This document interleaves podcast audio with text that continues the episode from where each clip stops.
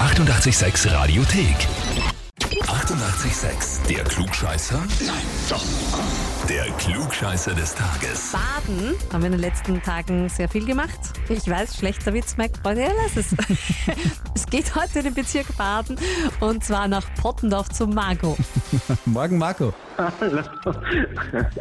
Na, lange hat es nicht gedauert. Was denn? Naja, mein Arbeitskollege war anscheinend gestern nett, hat er mir gesagt. Ja, schön, wenn die Arbeitskollegen nett sind. Und was glaubst du, hat er getan? Er hat mich angemeldet für den Klugscheißer. Völlig richtig. Wäre das jetzt schon die Frage, dann könnten wir dir schon einen Heferl schenken, ein klugscheißer Heferl und ein Dokument, Ja, perfekt, äh, eine dann nehm ich Urkunde. gleich. Nein, nein, nein, nein, nein, nein, nein, nein. Ganz Da- so ist es nicht. Da kommt aber schon ein bisschen durch, warum du angemeldet wurdest. Der Alexander hat dich angemeldet und äh, gemeint, äh, weil er in der Arbeit immer alles weiß und checkt. Außerdem behauptet er von sich selbst, ein Allwissender zu sein. Ah, Was ich alles von mir behaupten soll, Wahnsinn. Was sagst du zu deiner Verteidigung? Wissen alles? Nein, definitiv nicht. Wenn ich gefragt werde, habe ich immer eine Meinung dazu. Das ist immer Man die muss es nur Ausrede. gut rüberbringen Das ist können. aber die Ausrede von allen. Ja, Die- ich weiß, Ja? aber sie funktioniert anscheinend. Ja, ich weiß, Ich werde schau. nicht knallen, die Ausrede. Verkaufst du diese Meinung dann oft auch einmal als Fakten? Seni. Dann musst du dich jetzt eigentlich der Herausforderung stellen, Ja, lieber Marco. eigentlich, eigentlich schon, ja, das Ja. definitiv. Kommst uns nicht aus. Okay, Marco. 21. Juli 1987, also vor 36 Jahren, ist eines der erfolgreichsten Rockalben überhaupt erschienen.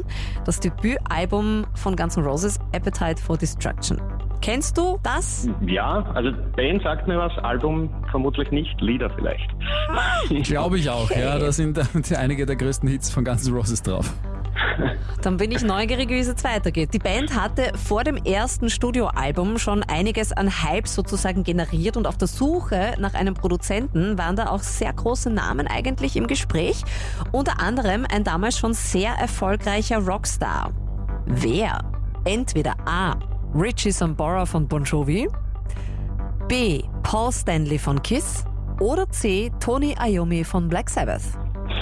Ich würde jetzt einmal die goldene Mitte nehmen. Die goldene Mitte, Paul Stanley von Ja. Kiss, sagst du. Ja, Einfach so? Oder weißt du's? blind geraten. Blind geraten ja, und blind ins Schwarze getroffen. na, dann wusste ich es natürlich.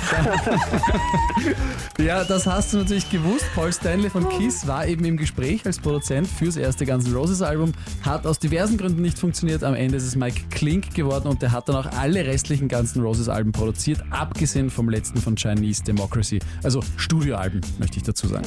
Hat er vieles richtig gemacht. das auf jeden Fall und du Ja, jetzt auch, ja? Definitiv. Perfekt. Ähm, äh, liebe Grüße an deinen Arbeitskollegen, den Alexander. Dann werde ich jetzt etwas unter die Nase reiben. ja. Vergnügen. Und bald dann auch quasi physisch mit dem Klugscheißer Hefall und äh, der Klugscheißer Urkunde bekommst du beides, weil tatsächlich ja auch natürlich verdient. Ja, richtig geil. Dankeschön. Ja, und wie schaut's bei euch aus? Wo sind die Klugscheißerinnen und Klugscheißer in eurem Umfeld? Einfach anmelden auf radio886.at. Die 88,6 Radiothek. Jederzeit abrufbar auf radio886.at. 88,6. Eighty-eight, sex.